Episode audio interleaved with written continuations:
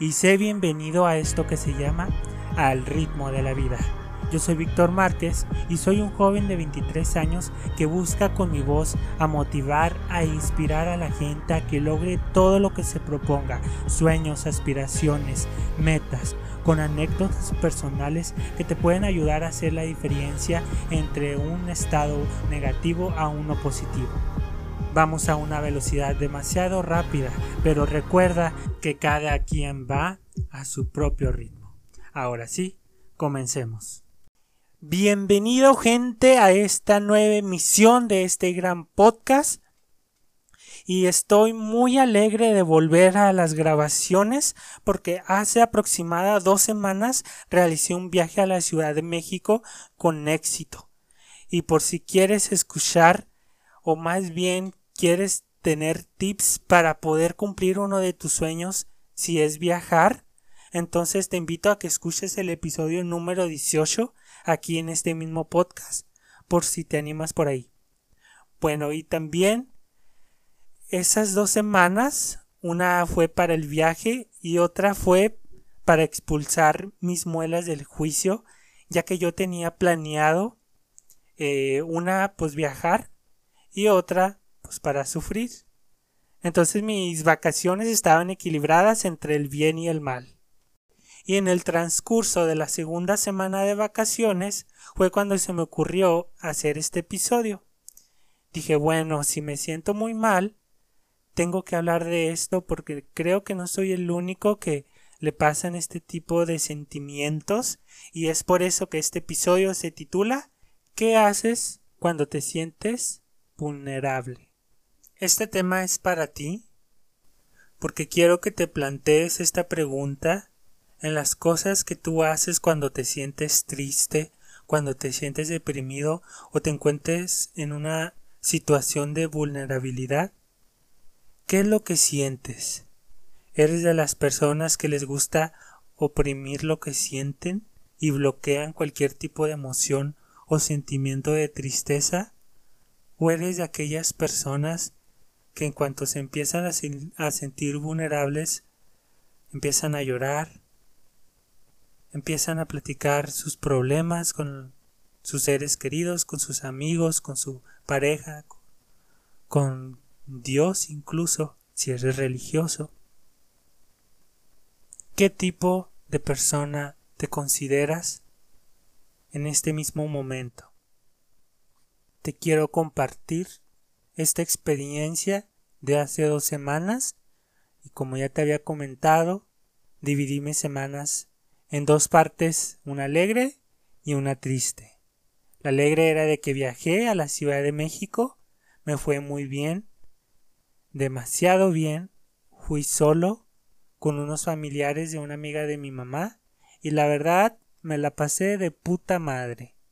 Como todo, pues cualquier viaje a veces tiene sus inconvenientes o cosas que no te agradan, pero en general pues la verdad es una experiencia más que guardo en el álbum de los recuerdos. Y la segunda semana, como ya les había comentado, me quise sacar las muelas del juicio. ¿Esto por qué? Pues bueno, yo ya tengo dos años llevando un tratamiento de brackets. Tengo 23 años, empecé a los 19 y medio más o menos a usar estos, estos aparatos entonces, pues para terminar mi proceso, el dentista nos recomienda que nos quitemos las muelas del juicio. Es un criterio, claro. Cualquier criterio de cualquier dentista puede variar. Y la verdad, pues sí me las quería quitar. Entonces dije, bueno, la primera semana me voy, la segunda pues me las quito. Las cuatro muelas y pues tan tan.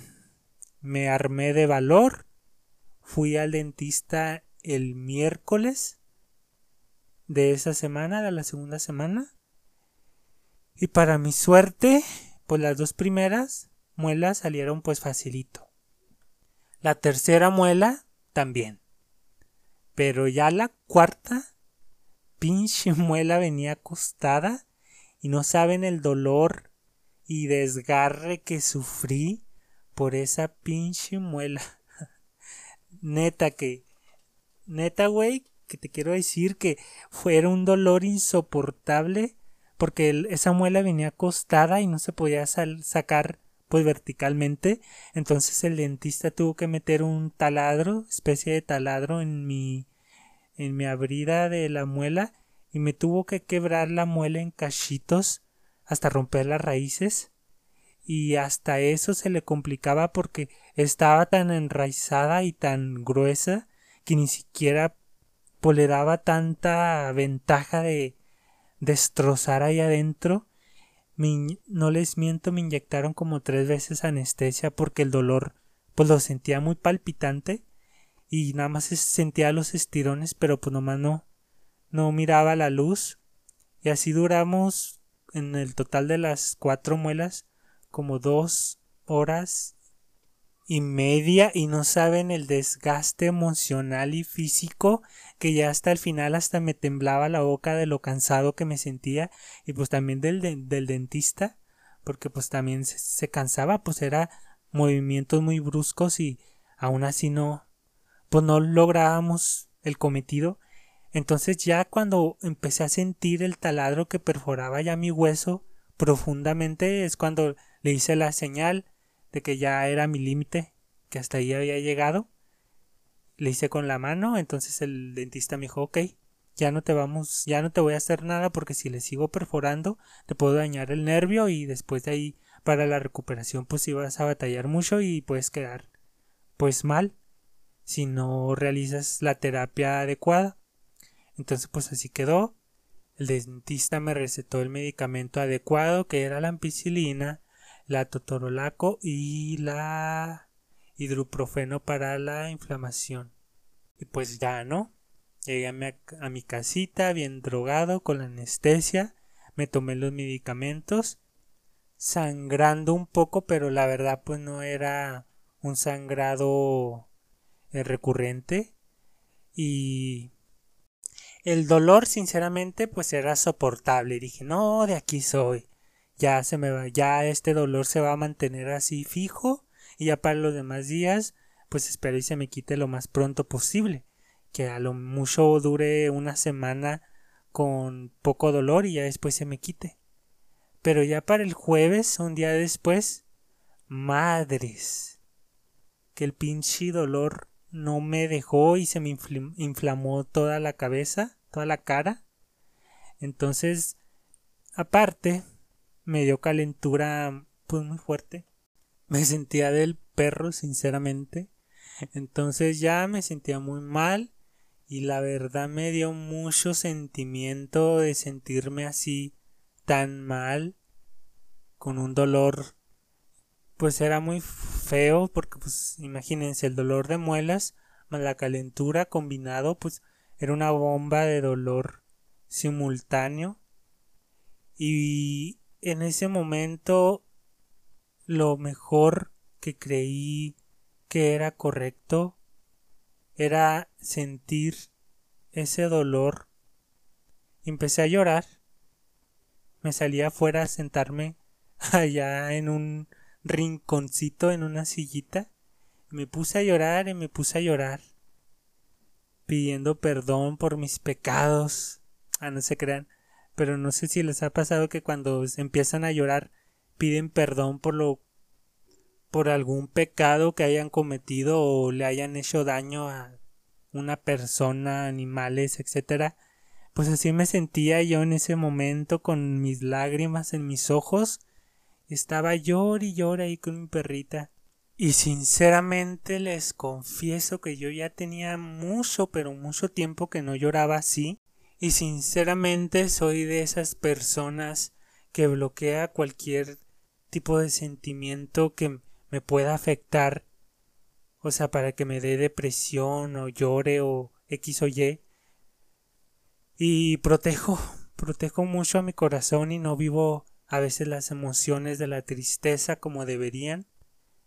Y a veces, pues nos hace falta llorar un poco para sentirnos vulnerables y sentir que somos humanos, que no somos robots detrás de un operador, detrás de un aparato electrónico, un celular, que tenemos una vida detrás de un trasfondo, una historia de vida y a veces siento que nos estamos volviendo un poco más monótonos y iguales gracias a las redes sociales de que casi no hemos convivido y la pandemia afectó mucho este sentido de la convivencia entre nuestros seres queridos, de la socialización.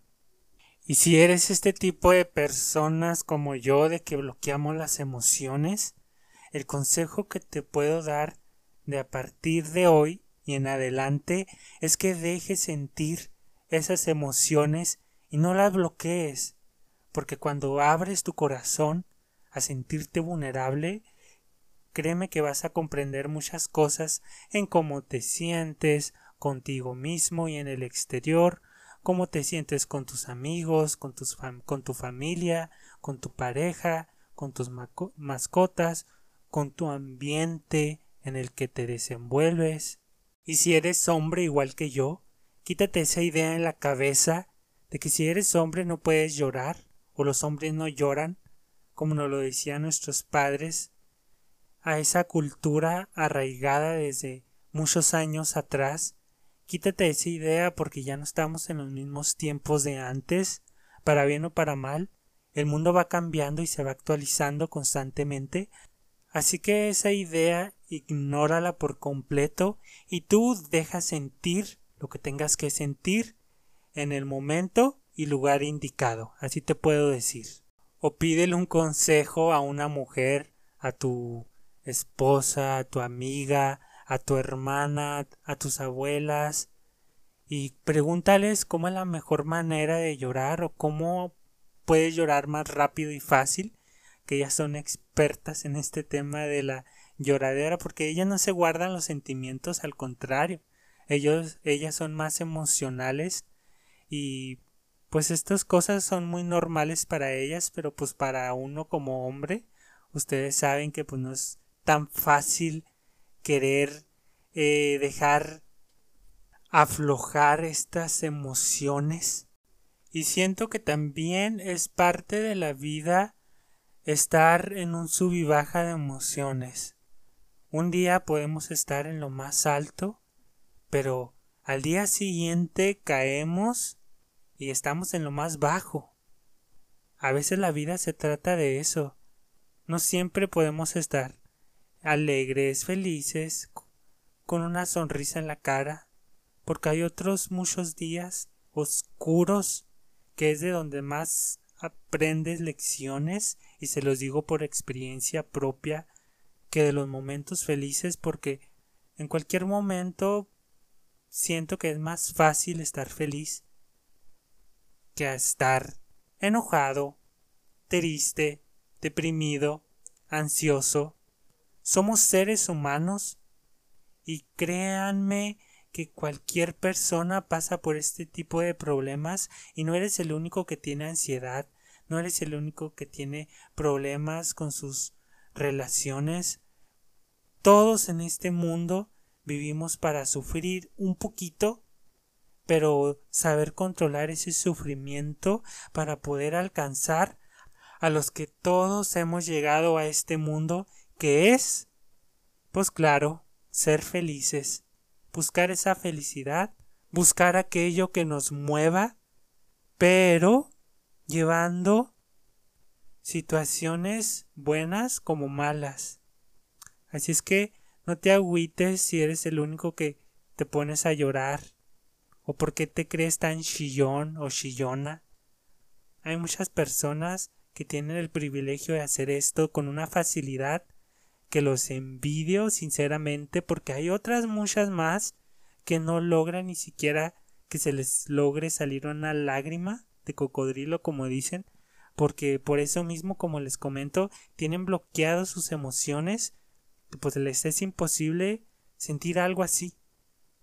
Así es que ese consejo te lo dejo de tarea por si lo quieres tomar de sentirte vulnerable cuando sea necesario porque como te comento, es parte del juego, es parte de esto que se hace llamar vida, y después entenderás de que todas estas tristezas y depresiones, etcétera, etcétera, te han ayudado para convertirte en lo que hoy eres. Nunca lo olvides. Nunca olvides tus tristezas ni tus triunfos, porque todo ello forma parte de ti. Y si tú lo dejas a un lado, te convertirás en un peón más de esta sociedad, de esta sociedad falsa que se encuentra en Facebook, en Instagram, en WhatsApp, en Twitter, en cualquier aplicación puedes encontrar este tipo de ser. Ser que no tiene sentimientos, ser monótona, ser fría, no sé, muchos adjetivos calificativos que se me pueden ocurrir y jamás terminaría. Pero yo creo que si estás escuchando esto es porque no eres ese tipo de personas y en verdad quieren tener un cambio en su vida. Este es el mensaje del día de hoy de qué haces cuando te sientes vulnerable. Espero y les sirva de algo. Y si te gusta este tipo de contenido, si te gusta este podcast, por favor compártelo en tus redes sociales a tus seres queridos, a alguien que lo llegue a necesitar o simplemente por si quieres tener una sonrisa en esa hermosa y bonita face. Por favor, me encuentran en mis redes sociales como Víctor Márquez en Instagram y Facebook y al ritmo de la vida en Spotify y Anchor. Y no me quiero despedir sin antes de despedirme con una canción. Y para los que todavía no saben o no han escuchado algún episodio anterior, yo usualmente canto un fragmento al principio y al final, una canción de cualquier cantautor o compositor, ya sea en español, en inglés, en cualquier idioma que ustedes puedan comprender, pero es, mi especialidad pues es en español. Eh, ese tipo de canciones pueden ser románticas, inspiradoras, eh, tristes, X, o sea, cualquier canción que a mí me guste y me motive y creo que les pueda ayudar o que les gustar incluso, yo la canto. Pero como ahora he notado que mis oyentes no se detienen a escuchar el inicio de mi podcast con la canción, entonces no desgasto mi hermosa voz hasta el final. Para todas aquellas personas que disfrutaron este magnífico episodio, pues les dejo una sorpresa hasta el final. Para todos aquellos que les gusta la música, aquí les dejo un fragmento de Paul Grange. Esto se llama Humanos y te mando un fuerte beso, un fuerte abrazo en donde quiera que me estés escuchando alrededor de este magnífico mundo. Sabes que la gente buena somos más y yo me despido ahora mismo con esto. Hasta luego y ánimo gente. Y que te abras y que me dejes verte bien. Droga en tamaño real Eres mi prada infernal. Porque tiene que ser un estaría bien y no un estará. Tratas de condicionar mi parte sentimental y que se va rompiendo trocito a trozo y no se volverá a pegar.